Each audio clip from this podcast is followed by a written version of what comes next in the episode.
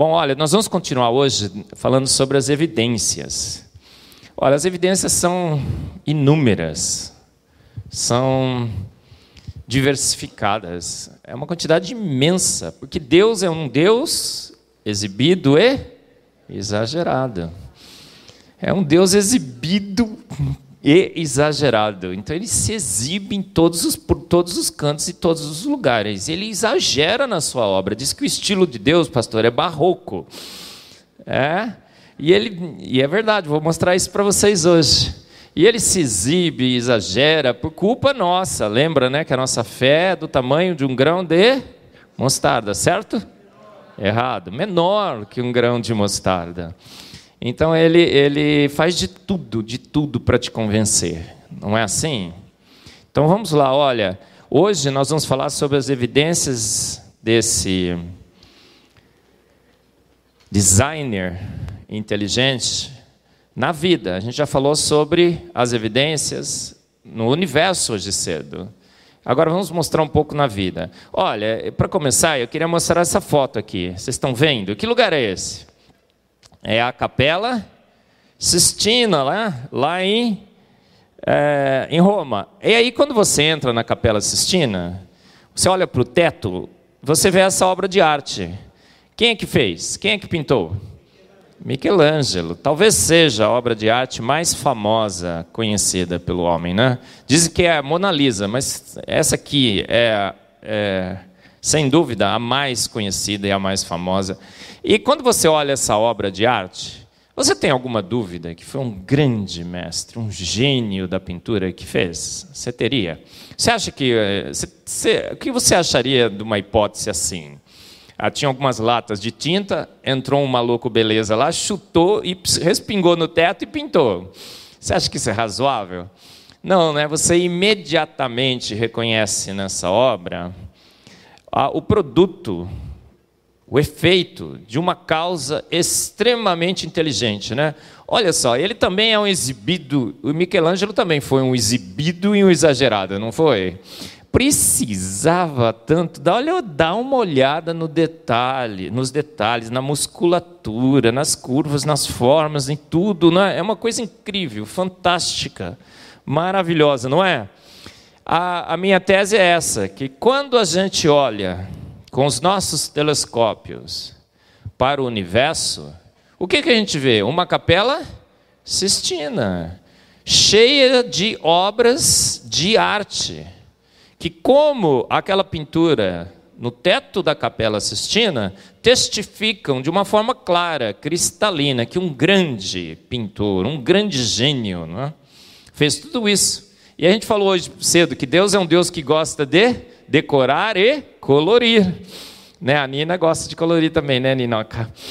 Tudo que ela pega assim, né, pai, é, pegou uns caderninhos, está pintando, colorindo, não é? Deus também é assim, porque ela foi feita a imagem e semelhança de Deus. E é um Deus que pintou e coloriu a sua obra em, em, pinturas magníficas, como a gente viu hoje aqui, galáxias, estrelas, sistemas solares, a lua e tudo mais. E fica claro que há uma assinatura. Lembra daquela made by God? A assinatura está ali. Ele não usou palavras, ele não usou sons, mas a sua voz se ouve por todo o universo.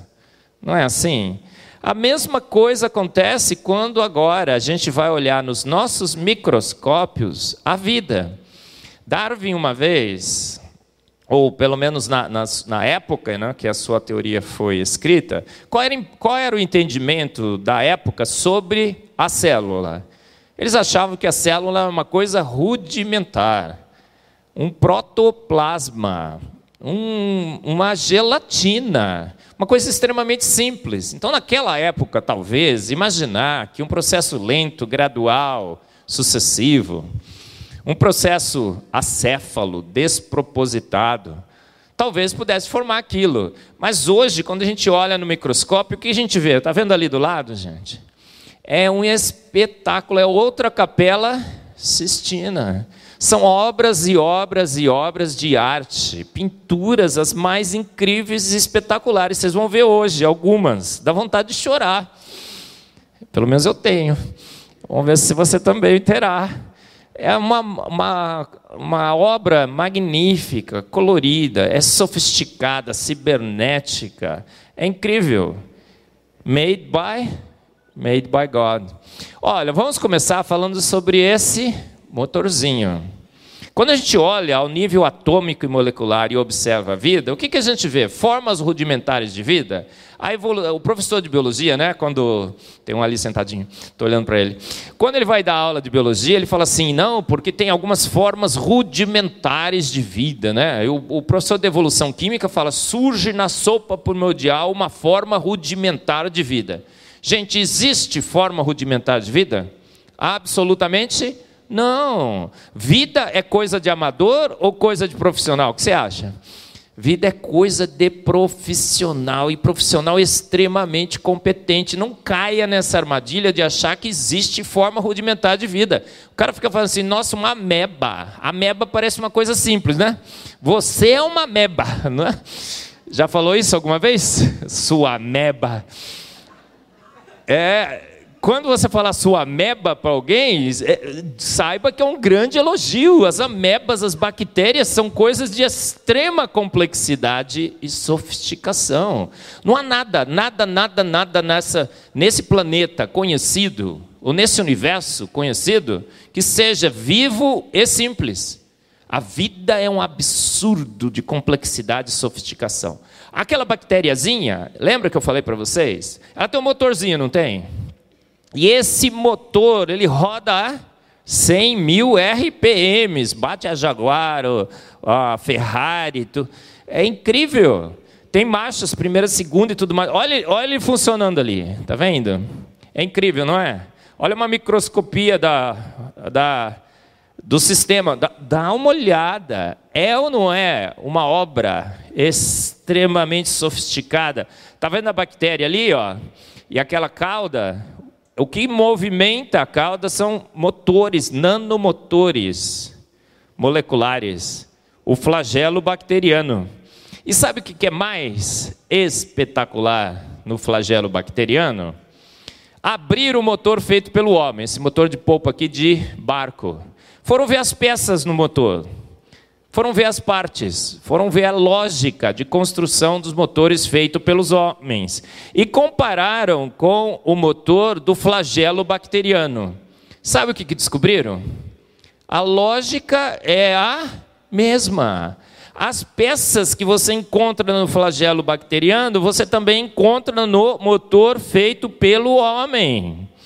É rotor, é o pistão, a, os anelos, os oringues, tudo, todas as partes que você encontra no motor feito pelo homem, você encontra o seu análogo no flagelo bacteriano. Agora, quem veio primeiro, o motor feito pelo homem ou o flagelo bacteriano? O flagelo bacteriano, porque as bactérias já devem estar aí faz muito tempo, né? Antes do, da gente ter criado os motores. Então, o que, que é isso, gente? É plágio. O, o, sujeito que criou o flagelo bacteriano devia entrar com processo, porque a patente é dele. Gente, é a mesma lógica. Por que, que isso acontece? Lembra um princípio básico da ciência? Fomos feitos à imagem e semelhança de Deus. Portanto, ser feito à imagem e semelhança de Deus, você fica falando, eu sou feito à imagem e semelhança de Deus. Aí você olha no espelho e fala, nossa, Deus deve ser lindinho como eu sou, não é? Não é assim? Não, Deus pensa, você pensa como Deus pensa. Você é, interage como Deus interage. Você ama como Deus ama. Você se é, zanga como Deus às vezes fica zangado. E você resolve seus problemas como Deus resolveu os seus. Quando ele foi criar um motor, ele falou: preciso dessas partes aqui. A gente vai e copia, sem querer. A gente copia a mente de Deus. Olha que incrível, não é? Nesse motorzinho aqui. E aí, aí uma analogia. Você conhece o Bolt, né? Ele perdeu a última corrida, mas foi um negão espetacular. O cara que corria, né? Agora você sabe, você sabe o que existe na vida? Além desses nanomotores, como o flagelo bacteriano, a gente tem o que? Nanorobôs. Falei aqui também já, né? Rapidinho sobre eles. Nanorobôs se movimentam dentro do nosso corpo. Sabia disso? Você está paradão aí, né? Fica bem paradinho, paradinho, paradinho, paradinho. Você parece que não está fazendo nada, né? Mas dentro de você, agora nesse momento, milhões e milhões e milhões de nanos robôs, robôs, nanorobôs moleculares estão se movimentando e numa velocidade é, frenética. Fica paradinho que você vai até sentir. Eles fazem até uma cosquinha. Não está fazendo, irmão? Está sentindo a cosquinha aí? Não, ô homem de pouca fé. Milhões e milhões de nanos. Olha só, gente. Você tem motores nanomoleculares, mas você tem robôs nanomoleculares que se movimentam no seu corpo, milhões e milhões deles, transportando partes moleculares, suprimentos pelas células. Eles andam pelas rodovias celulares. Milhões e milhões de quilômetros de rodovias celulares estão dentro das suas células.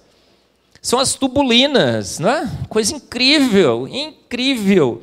E, gente, ele tem bracinho e tem perninha, ele anda mesmo, você está duvidando, não está? Eu também, quando fiquei a primeira vez, falei assim, gente, não é possível, isso não existe.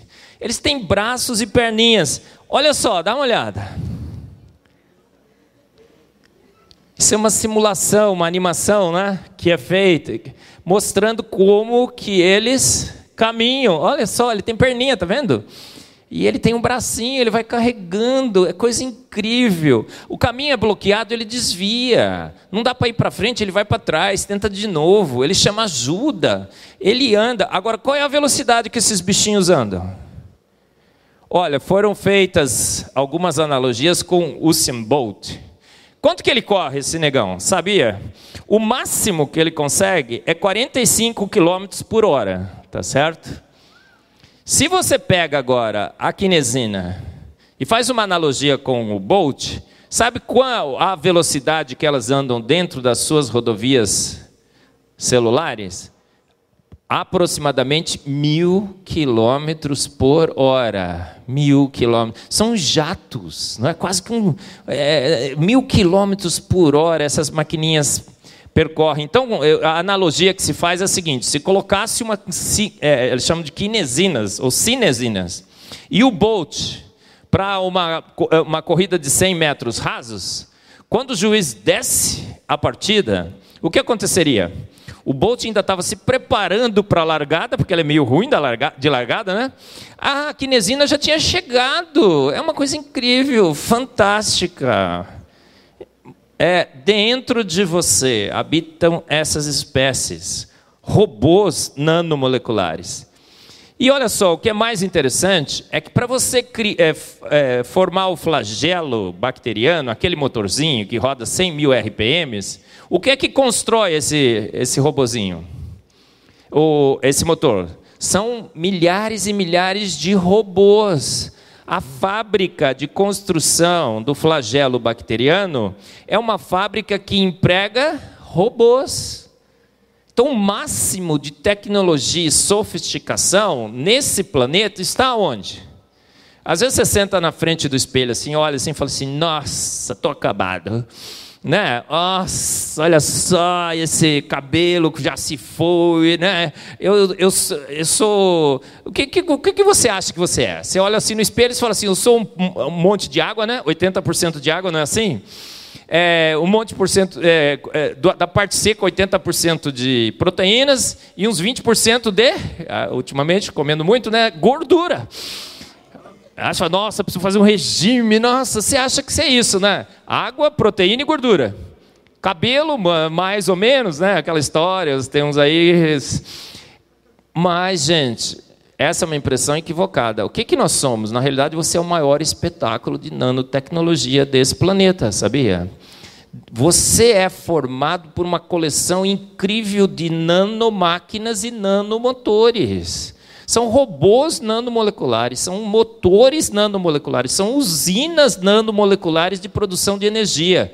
São fábricas de tricotar proteínas, os ribossomos. Você é uma coleção absurda de nanomáquinas e nanomotores, tudo cibernético, controlado por um software central, o DNA. Então não se venda por pouco, tá bom? Olha os ribossomos. A gente falou sobre os ribossomos, né, já. Essas máquinas de tricotar. E como é que elas funcionam? Com um pendrive, que é o RNA mensageiro. Você conecta o pendrive lá e elas começam a produzir, produzir proteínas. Dá uma olhada, gente. Olha que máquina incrível, não é? Tá vendo ali? Na realidade, quando você vai olhar como os ribossomos funcionam, são duas mãozinhas. E elas vão assim, ó, tricotando. Quer que eu repita o barulhinho, irmão? E elas vão tricotando proteínas com a receita do pendrive da vida, os RNAs mensageiros. E qual é a eficiência desses bichinhos? Elas são 15 ligações peptídicas por segundo. Isso aqui está em câmera lenta. Câmera lenta. Olha, então vai entrando ali, ó, vai entrando o pendrive, vai saindo a proteína do outro lado. É uma coisa incrível, uma máquina fantástica. Eficiência de 5 noves, ela só erra, ela erra a sequência uma vez em 10 milhões. É coisa incrível. Quando erra, vai lá e conserta. É uma máquina fantástica. Tem esse bichinho aqui. Sabe como é que ele chama? Issus. Olha, ele mede 0,6 centímetros. Quando você chega nele assim, é tipo uma pulga, né? Você encosta nele, ele pula. E sabe quanto que ele pula? Ele pula aproximadamente uh, quase um metro. É, não, dois metros de altura, está escrito ali, né? Ele consegue dar pulos de dois metros de altura. Ele tem 0,6 centímetros. Então, quem lembra do João do Pulo? Quem lembra do João do Pulo aí? Ei, seus velhinhos, de novo, olha aí, tá vendo? Até você, rapaz. É, o João do Pulo foi um grande saltador brasileiro, né? De salto triplo. Ele perdeu as Olimpíadas lá na Rússia, porque quando o russo ia, ia saltar, abria um, abria um portão, quando ele ia saltar, fechava um portão. Conhece essa história? E o João do Pulo dava saltos incríveis, mas comparados comparados os seus saltos desse bichinho com o João do Pulo, ele saltaria 300 metros de altura. Faz um ISOs da altura do João do Pulo, encosta nele, ele pula 300 metros. Agora, por que, que ele pula 300 metros? Porque tem um sistema de engrenagens. Está vendo ali do lado? Um sistema de engrenagens nas suas patas o catapulta para esses grandes saltos. Gente, é uma engrenagem feita com dentes assimétricos. Não sei se tem algum engenheiro aqui na plateia, mas os melhores dentes em engrenagem são assimétricos, mas normalmente você não encontra porque são muito difíceis de fazer. Eles só dão tração num sentido. É muito mais difícil você quebrar. E o material dessa, dessas engrenagens é um dos mais duros conhecidos pelo homem. Está no Isus, nesse bichinho que dá saltos fantásticos usando engrenagens. E engrenagens é o, as engrenagens são o símbolo da engenharia mecânica. É incrível, não é? E a gente encontra isso na vida como uma evidência clara e cristalina de um grande engenheiro orquestrando a sua vida para que a gente fique indesculpável, não é assim? E aí você fica imaginando como que isso poderia evoluir segundo Darwin. Imagine que, com muita sorte, esse bichinho, que precisa dar esses saltos para escapar dos seus predadores, e, é, teria evoluído, começado a evoluir essas engrenagens. Agora, o que acontece? As engrenagens começavam a aparecer alguns dentes, mas os dentes não se encaixavam muito bem, tá certo? e nenhum material era muito duro. Então é o que eu chamo do efeito crack-nhack.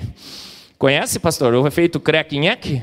O bichinho estava evoluindo as engrenagens para escapar do seu predador. Chega o predador, o que acontece? Ele tenta usar a engrenagem, crack. E o, pre predador, nhack. Não é assim, Nina? É o efeito crack-nhack, gente. Não há como se imaginar. Um processo gradual para que uma, uma engrenagem dessa apareça no bichinho. Ou a engrenagem aparece pronta, com dentes perfeitamente encaixantes, com material duro o suficiente para ele pular, ou nada, nada feito. Agora, o pior é que a gente crê num Deus de 100%. Lembra das eclipses solares? Então, quando ele vai fazer uma engrenagem, o que, que ele faz? Oh, o dente pode ser de vários tipos mas eu vou fazer a melhor. Ele pôs o quê? Dentes assimétricos. Ah, o material eu vou fazer o mais duro conhecido pelo homem. É um polímero bioquímico, uma dureza incrível. E o bichinho pula quanto? 300 metros de altura, comparado com o João do pulo. Então é um Deus que cuida de toda a sua obra e faz as coisas perfeitas. Olha que bichinho lindo, né? Aí o Issus, tá bom? Olha a engrenagem dele. Bom, você gosta de helicóptero, não gosta? O Nick gosta também, né? Todo mundo, a molecada gosta de, de helicópteros, aviões e tudo mais. E a gente fica pensando que a coisa mais espetacular de voo nesse planeta são os helicópteros, não é? helicóptero sobe, pousa, né, reto, vira para lá, vira para cá. Mas a engenhoca mais espetacular de voo conhecida nesse planeta não são os helicópteros. O que seriam? São as. A Nina já sabe, né, Nina? As libélulas. A Nina está tudo respondendo, né? Depois a gente dá um prêmio para ela, hein, pastor? Gente, são as libélulas é o maior espetáculo conhecido de voo. Libélula tem dois pares de asas. E ele, ela movimenta esses dois pares de uma forma sincronizada, mas independente. Então ela pode fazer um tipo de movimento com um par de asas e o outro tipo com outro. O que isso significa? Que ela pode fazer qualquer tipo de acrobacia aérea imaginável. Então libélula pode fazer assim, ó, sup, sup, sup, sup, sup, pode parar, virar de costa. Né? Eu fico vendo esses os, os meninos é, planando ali no, no, hotel, né? com, aquela, com aqueles paraquedas assim, como é que chama aquilo? Parapente, né? É, tem, eles dão, fazem umas acrobacias tal, e. A libélula é muito, muito, muito mais espetacular. E o olho da libélula? É um olho extremamente complexo, é cheio de lentes e câmeras. A, a libélula enxerga 360 graus. E quando ela pega um bicho para caçar, ela focaliza nele e nada desvia sua atenção. Ela tem um olho incrível, fantástico, tudo. Gente, e aí você vai no registro fóssil, o que, que você encontra? Ó, não tem libélula, não tem libélula, não tem libélula, de repente, pum, a libélula aparece pronta. Outro dia eu estava assistindo um documentário no Discovery e começaram a falar da libélula.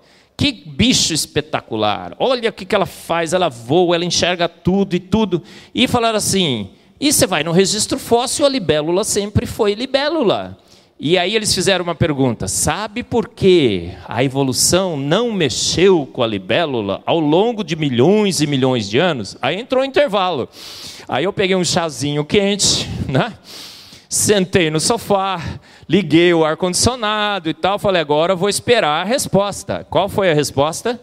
A evolução não mexeu na libélula porque fez a libélula pronta, no ápice da sua tecnologia. Como pode, gente? Quem não crê em Deus, crê no monte de.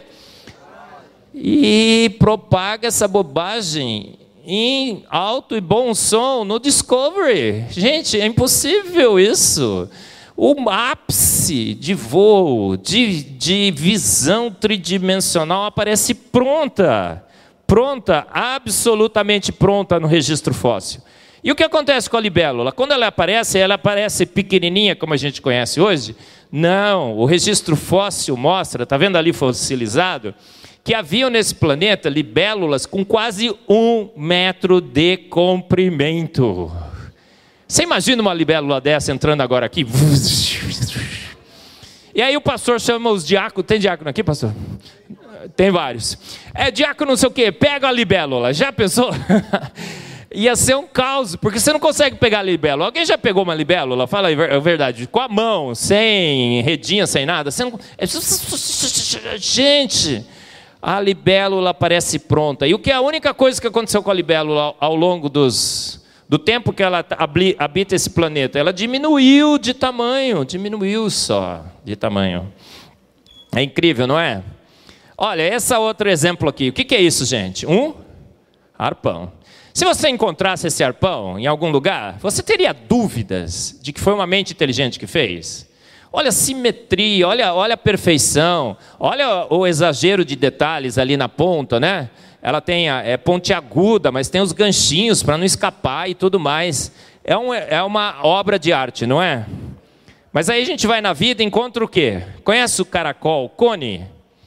O caracol cone é um caracol que pesca e ele pesca com arpões. Olha ali dentro dele, tá vendo? Ali tem um reservatório de arpões que ficam guardadinhos. E aí, quando ele vê um peixe passando na frente dele, tem uma foto aqui do caracol cone, o que, que ele faz? Ele atira um dos seus arpões. E o arpão, olha ali, olha a foto do arpão ali do lado. Tá vendo? Qualquer é, analogia não é mera coincidência, né? Qualquer semelhança não é mera coincidência aqui, parece, né? E ele atira o arpão e o arpão tem linha, tem linha. Ele fura o peixe e injeta um coquetel de peçonhas, são venenos, tudo. Diminui o metabolismo do peixe para garantir que ele não vai perder, porque a gente pesca, né? Pega o peixe, às vezes pega o peixe, o peixe está muito violento e tal. Quando você vai puxar para o barco, ele escapa. Não é assim? O caracol cone não, ele é mais esperto ainda. Ele já pega e pega e diminui o metabolismo do bicho para ele não ficar se batendo. E ele vai puxando a, bo a boca e nheque, não é? Você teria dúvidas de que um, um engenheiro, um ser extremamente inteligente, competente, um designer competente fez tudo isso? Será que daria, daria para imaginar a evolução fazendo isso? Ah, criou um arpão, mas criava o arpão sem, sem linha. Ah, criava a linha, mas sem o arpão. Ah, criava o arpão, mas sem a peçonha. E o bicho se batia e ia embora. Ah, criava o arpão a linha e a peçonha, mas quando fosse engolir, a boca não era grande o suficiente, não engolia. Ele abre a boca assim, ó, fica grandona e gloft, engole o peixe. Incrível, não é? Esse bichinho é fantástico. Ó, esse aqui é um dos piores. Esse é um dos piores. O que, que nós estamos mostrando aqui? Tá vendo ali? Aquele olho verde ali, encarando você. Isso é uma mosca. E as suas asas são transparentes. E nas quatro asas dessa mosca, dessa mosca sabe o que, que nós temos? Tatuagens de formiga. Você acredita num negócio desse? Parece sobrenatural. Parece que eu estou mentindo, não parece? Se você acha que eu estou mentindo, eu não vou ficar bravo com você, porque parece mentira mesmo. E olha ali, ó, tá vendo? São tatuagens de formiga. E quando a gente vai olhar a formiga, a formiga é perfeita. Ela tem olhinho, ela tem o abdômen, ela tem as asinhas, ela tem as perninhas com o número certinho que as formigas têm. E elas são iguais nas quatro asas. E o que acontece com essa mosca? Quando ela é atacada, quando ela é atacada pelo predador, o que, que ela faz? Ela movimenta as suas asas e o predador acha que ela está cercada de formigas, incrível, e ela sobrevive. Imagina um bicho desse tentando evoluir esse sistema de proteção. É, e aí aparece uma mancha disforme nas suas asas. Para que, que prestaria? Para nada. Ou a mancha aparece lá com uma forma de formiga, ou para nada ela prestaria. E o bicho já estaria extinto, porque não teria o seu mecanismo de proteção tatuagens perfeitas. E o pior, que poderia ser formiga diferente nas quatro asas, né? Não precisava ter as perninhas certinhas, precisava, gente. É o número certo. Mas o cara é um exibido e um exagerado. Quando vou fazer uma tatuagem de formiga, desculpa aí, vou colocar as perninhas certas. Não é? Incrível. Porque mexe assim, ó. O predador vai ficar contando as perninhas da formiga? Fala a verdade mas as perninhas têm um número certinho, incrível. Aí o pessoal fala assim, ó, nature's version of a tattoo, I guess. Quem não crê em Deus, crê num monte de bobagem. O que, que ele está imaginando? Que isso aí é uma, uma versão da evolução de tatuagens. I guess, eu acho. Gente, não pode, pode? Agora, essa aqui é muito legal, né? Marcanda toda a vida. Gente, quem já teve gato e já jogou o gato para cima? Levanta a mão e confessa, irmão. Deu um bicudo no gato, jogou o gato para cima e tudo mais. Levanta a mão. Ô, oh, seu pentelho. Né? O Nicolas, a gente tem o lobinho, ele passa a mão no lobinho, ah, lobinho, e pá, dá um bicudo no, gato, no, no cachorrinho. Você pode, pode um negócio desse? Gente, o que acontece com os gatos? Os gatos são incríveis, não são? Em Nova York, fazem nos Estados Unidos fazem é, pesquisa de tudo. Fizeram uma pesquisa com os gatos que caem dos apartamentos de Nova York. Não sei se você já ouviu falar sobre essa pesquisa, mas os gatos que caem do quarto andar para baixo se machucam muito.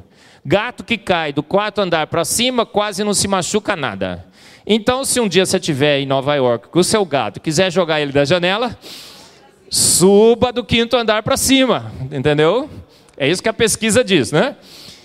Rapaz, quanto mais alto no andar, melhor. Por quê, gente? Por que você joga seu gato para cima? Olha, irmão, se, você nunca jogou o gato para cima e quer fazer esse experimento, jogue, mas jogue bem alto. Quanto mais alto, melhor. E o que acontece? Quando você joga o gato para cima, por que, que ele não se machuca? E quanto mais alto, melhor. Por quê? Você gosta de GPS, né? A gente usou o GPS aqui para tentar chegar na igreja, o GPS mandou a gente lá para o outro lado. Lá deu, depois um, gastou um tempinho e chegamos. É, qual é o melhor GPS conhecido pelo homem? O melhor GPS conhecido pelo homem está na cabeça dos gatos. Muito bem, Ninoca. Dos gatos. É um GPS incrível, fantástico, tridimensional. Quando você joga o seu gato para cima, sabe o que acontece?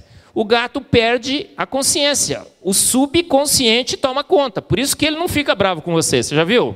Você joga, ele cai, vai tranquilo, bonitinho embora. Ele não fica ah, reclamando. Então joga em paz, irmãos, não tem problema. Ele nem vai lembrar. O subconsciente toma conta. Existem cristais no labirinto do gato que batem no labirinto mandam sinais elétricos para o cérebro do gato que o posicionam tridimensionalmente no espaço. Mas não é assim, o gato está aqui. Tira uma foto 3D, aonde, tá as, aonde estão as patas, a cabeça, o corpo, o rabo, tudo. Localiza o gato. 3D, uma coisa incrível, é sofisticação cibernética. E aí o que acontece? ao ser localizado, o cérebro fala: ah, então eu tenho que movimentar o gato assim. E ele manda sinais elétricos para a musculatura do gato. E o gato se contorce ali, ó. E todo gato tem sete vidas, por quê? Porque ele vai cair com as duas patinhas da frente primeiro, as duas patinhas de trás depois, e amortecendo a queda, vai numa boa. Então, irmão, quando chegar em casa, quiser repetir o experimento, joga o gato bem alto, se morar no apartamento depois do quarto andar. E não joga, não joga. É, a Associação de Proteção dos Animais vai me pegar, né? E você vai ver, ele cai com as duas patinhas sempre, sempre, sempre, é incrível. E o que acontece? A gente tenta fazer coisas semelhantes, não é? Quando o piloto de um avião perde a noção, depois que ele dá muitas piruletas no ar, ele tem, ele liga um GPS semelhante, mas o melhor GPS está na cabeça dos, dos gatos. Eu fico imaginando a evolução a la Darwin tentando formar um sistema de GPS desse tipo. O que acontece? Por muita sorte, surge um labirinto de cristais que mandam sinais elétricos para o cérebro. Mas a evolução é um processo lento, gradual, sucessivo, que começa ruim e vai melhorando, não é assim? ao longo do tempo, porque a seleção natural vai selecionando e tudo mais. Então, o que acontece? A primeira vez que o GPS funcionou na cabeça de um gato, o que aconteceu? O gato foi jogado para cima, porque é jogado para cima sempre, né, em toda a história desse planeta. E o GPS é, mutante, o que aconteceu com ele? É, localizou o gato, mas localizou o gato errado. E o gato caiu torto no chão. E o gato tentando né, se, se torcer para cair direito, mas o GPS torcendo ele para cair torto. O que aconteceria com o gato no dia seguinte? Ele ia no, no Procon. E fala: tira essa porcaria daí, né? Gente, não dá. Ou o GPS apareceu prontinho, torcendo o gato direitinho, bonitinho, ou para nada prestaria. Não é assim? É, evidências incríveis. Ó, mais uma, o pavão. Você conhece o pavão, não conhece? Ah, Darwin uma vez escreveu assim: Eu me lembro bem do tempo em que só pensar na estrutura de um olho me dava calafrios. Mas eu superei isso. Porque o olho humano é uma estrutura incrível, fantástica, espetacular. Darwin teve problema com o olho, mas alguém disse para ele: Não, Darwin, uma, uma, uma simples célula fotossensível apareceu primeiro e depois o olho evoluiu, várias teorias e tudo mais. Não existe nada simples em termos de visão. A coisa mais simples é extremamente sofisticada. Para você ter uma célula fotossensível, você precisa de uma cascata de enzimas e processos bioquímicos. Você precisa de uma, uma isomerização cis-trans numa molécula e todo um sistema para sentir isso. Mas o Darwin tinha superado o problema com o olho humano. Mas agora, escrevia ele, a contemplação das penas de um pavão me faz sentir doente. Em inglês é makes me sick. Makes me sick. Sick em inglês não é ficar doente. É perturba a minha alma. Então o Darwin não gostava de ir em pavão, em zoológico que tinha pavão. Por quê? Porque ele se sentia perturbado. Principalmente por. Eh, eh, qual seria o motivo dessa perturbação? Gente, está vendo as cores e tudo mais? É um espetáculo incrível um pavão, não é? Agora, essas cores do pavão, você acha que são corantes? Pigmentos? Não é, gente. Sabe o que a gente descobriu? Primeiro, que essas regiões que têm cores específicas são descritas por equações matemáticas extremamente complexas. Está vendo as equações ali? Ó? Gente, incrível! Tem é, centroide, elipsoide, é, tortoide, não tem não, estou brincando. É, diferentes tipos de equações matemáticas descrevem cada uma das regiões. E por que cada uma dessas regiões tem uma cor específica? Porque é um efeito de ilusão de ótica. Não há corante, não há pigmento.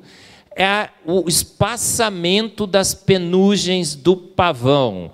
Em diferentes em cada uma dessas regiões, quando a luz branca incide, o que, que acontece?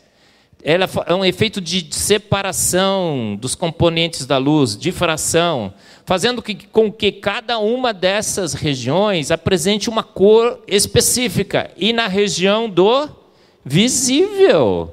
Lembra que o visível é uma faixa extremamente fina no espectro de radiação eletromagnética? E quem que enxerga colorido no visível? O olho humano, que o Darwin tinha problemas com ele. E esse efeito de ótica, de ilusão de ótica, é feito então para quê? Para decorar o pavão. E para quem vê? Quem que vai ver? Você. Se você olhar de trás do pavão, você não enxerga as cores, ele é cinza. Incrível, né? E como é que a evolução? Como é que a evolução explicou isso? É o seguinte: não dá para você imaginar que essa, essa cauda toda e essa penugem toda do, do pavão foi uma, uma vantagem, é, uma, uma vantagem é, adaptativa. Então, assim, não dá para imaginar que ele escapou melhor de predadores com isso. Né? Você já viu um pavão no, no zoológico? Isso daí é um. atrapalha, né? um estorvo, não é? Ele quase não voa direito, aqui ele tem que carregar aquela cauda imensa e tudo mais. Então a seleção natural não funciona para explicar essa penugem, essa cauda do pavão. O que é que inventaram então? Como é que Darwin se saiu disso? A explicação é que isso é uma seleção sexual. Ou seja, a pavoa vem do pavão, mais coloridinho, com uma cauda maior, mais bonitinho e tudo mais, dava preferência para o pavão. E o outro que não tinha cauda tão bonitinha era é, relegado, né? E aí, a, a, o, o, mais bonitinho tinha mais prole e foi perpetuando-se, a cauda foi ficando cada vez mais colorida. É a seleção sexual. Isso faz sentido, gente? Eu sempre faço essa pergunta, né? Só para as mulheres, não para os homens. Então, mulheres, vou fazer essa pergunta para vocês, para ver se isso faz sentido. Imagine, mulheres, que chega um rapaz aqui na igreja, todo apavoado aquela penugem toda colorida assim. Vocês dariam mais preferência para ele do que outro? Fala a verdade. A resposta é? É não, né? Diz que é, mulher gosta de dinheiro, né, pastor? É mentira. Mulher não gosta de dinheiro. Mulher gosta de gastar dinheiro, né? Um bom cartão de crédito, vai para o shopping e tudo mais. Quem gosta de dinheiro e guardar é homem, né? Põe na poupança, né? Vai render e tudo mais, né? Gente, fizeram uma pesquisa.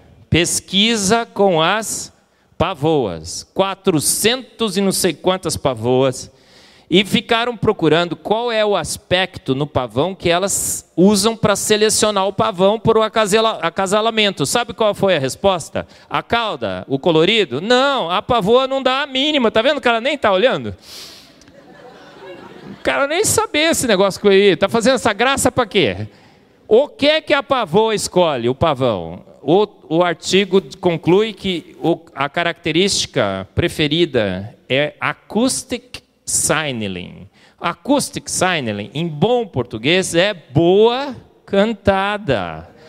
Boa cantada. E as mulheres sabem disso, não é, gente? Por isso, por isso, que tem tanto homem feio casado com mulher bonita. Olha ali, olha ali, olha um exemplo ali, outro aqui, outro aqui, outro ali, outro ali. Ó, tá vendo? Tanta mulher bonita casada com homem feio. Por quê? Tudo com boa cantada, né? O, horário mais.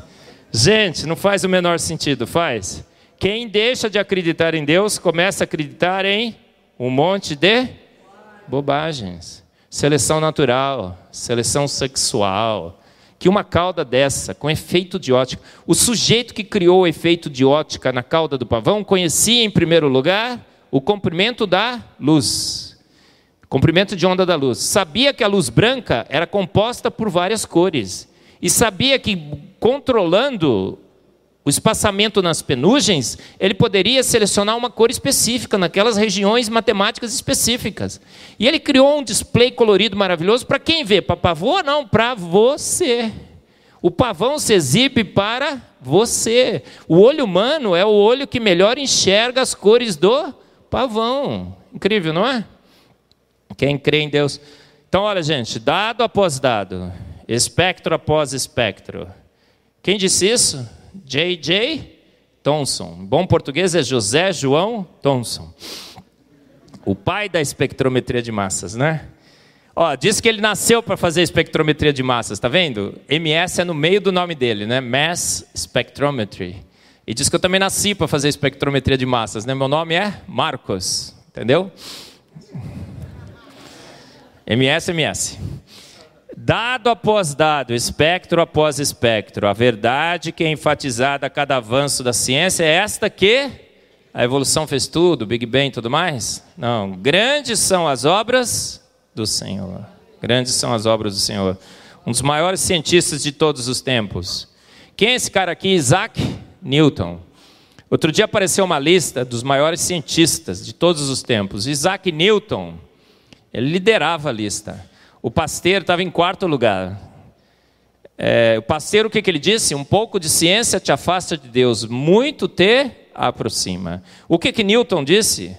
Esse sistema solar, incrível, com planetas, estrelas, tudo coloridinho, bonitinho, sincronizado, só pode ver, vir ser produto de uma causa inteligente, do domínio de um ser todo-poderoso, não é assim?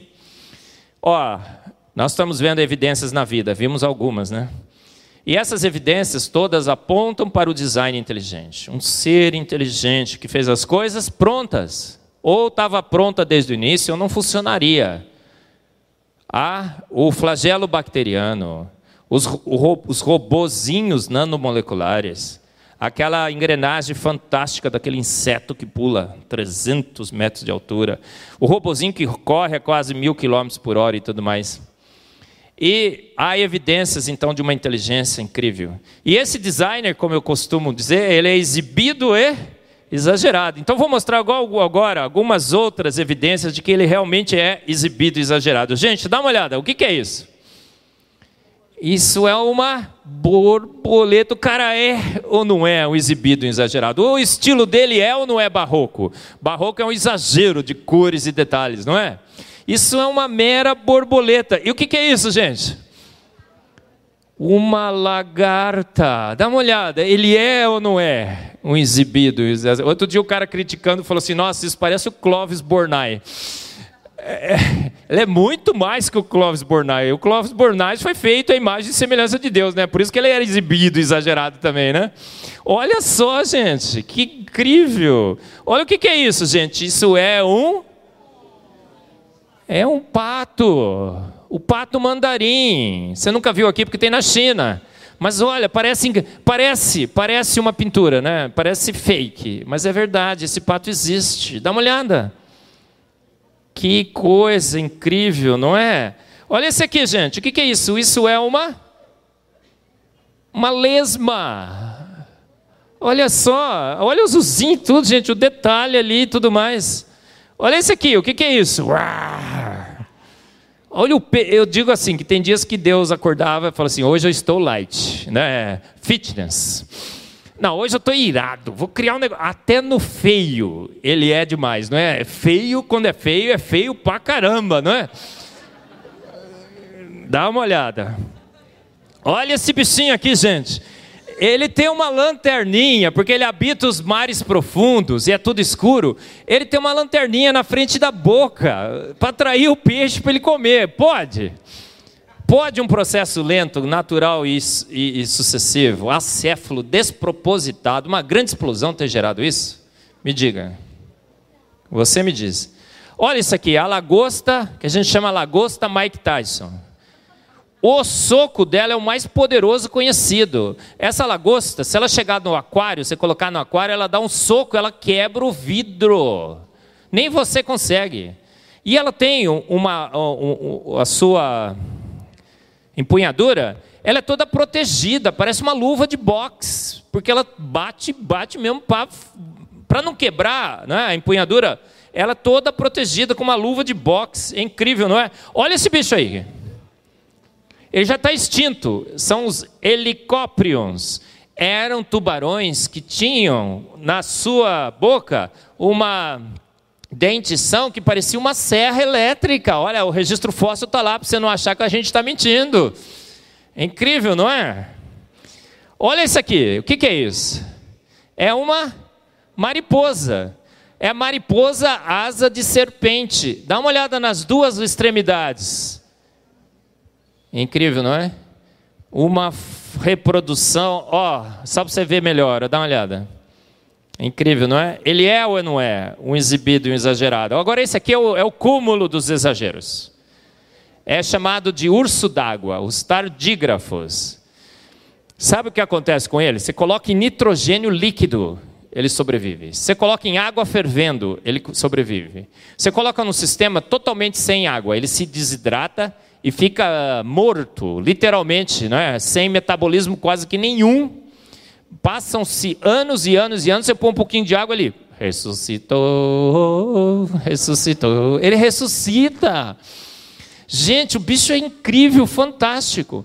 Levaram esse bichinho para o espaço. Soltaram o bicho no espaço a 2,7 Kelvin, com vento solar. E sabe o que aconteceu? Ele não só sobreviveu, mas ele se reproduziu no espaço. Então eu costumo dizer que esse é o super-herói da criação. Porque Deus, quando cria uma coisa, ele cria uma coisa indestrutível. O super-herói com kriptonita você mata. Isso aqui não tem nem como você conseguir destruir. O bichinho é demais, né? Então a obra, a obra, gente, tem ou não tem assinatura? Ela é ou não é uma capela sistina? Ele é ou não é um exibido, um exagerado? Você é ou não é um indesculpável? Você não tem desculpa nenhuma. Tem? Você teria? Olha só, dá uma olhada. Para eu não falar que não falei de flores, coloquei algumas aí. Olha, eu não falei de frutas, flores, não falei do ser humano, do nosso cérebro, não falei dos animais, não falei de tantas coisas, não foi? É um exagero. Ó, você acha que não tem? Vou, vou, vou, expandir, dá uma olhada nesse pássaro, incrível, né? Apesar do verde, é maravilhoso. A assinatura God Almighty. Está lá, não está? Por quê? Porque ele assinou com a língua. Aquela história, né? Não usou palavras, não usou sons, mas a sua voz se ouve por todo o universo e por toda a vida. Porque ele usou uma língua que todo mundo entende, do índio ao europeu, do crente ao ateu. Do crente ao ateu, todo mundo entende. É a língua da inteligência, beleza, elegância, simetria, genialidade, charme, diversidade, perfeição. Quando ele vai fazer, ele faz a melhor engrenagem, o material mais duro. Quando ele vai fazer uma eclipse solar, ele faz uma eclipse solar quase perfeita? Perfeita, não é assim? Conclusão então: um pouco de ciência nos afasta de Deus, muito nos aproxima.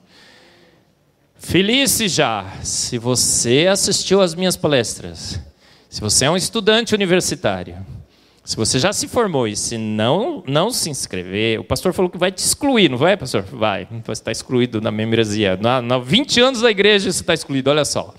Então, olha, www.tdibrasil.com. E aí você vai receber o seu selo de maluco, beleza, maluco, beleza, tá bom? Deus, o homem necessita desta hipótese.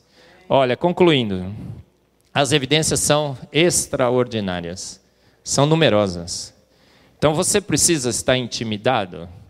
Os professores de biologia fazem o bullying do naturalismo biológico, não fazem? Você entra na primeira aula, ele entra assim e fala assim: quem ainda aí tem coragem de crer em Deus? Eles fazem ou não fazem isso?